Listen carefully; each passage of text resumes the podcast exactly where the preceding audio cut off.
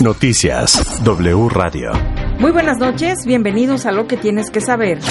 Noticias W Radio. Con la ausencia de los legisladores del PRI, PAN y PRD, el Pleno de la Cámara de Diputados aprobó esta tarde la iniciativa de reformas a la ley minera que busca nacionalizar el litio. Se registraron 298 votos a favor, 0 en contra y 197 abstenciones. Los diputados de Morena, del Partido del Trabajo, del Partido Verde y de Movimiento Ciudadano emitieron su voto a favor.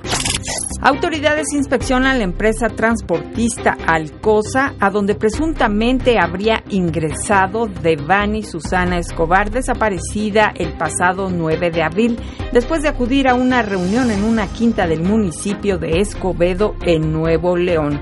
Presumiblemente, Devani caminó hacia esa empresa ubicada en la carretera de Laredo y habría ingresado en el lugar. Sin embargo, no hay evidencia de que la joven haya salido del lugar.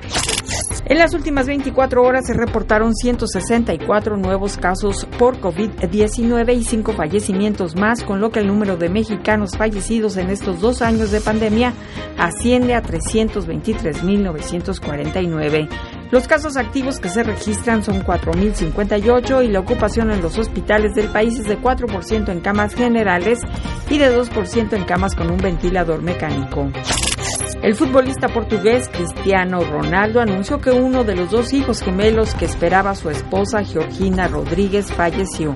Mediante sus redes sociales y con profundo dolor, reveló que su bebé varón falleció, pero que esperan el nacimiento con esperanza y fuerza de su otra hija.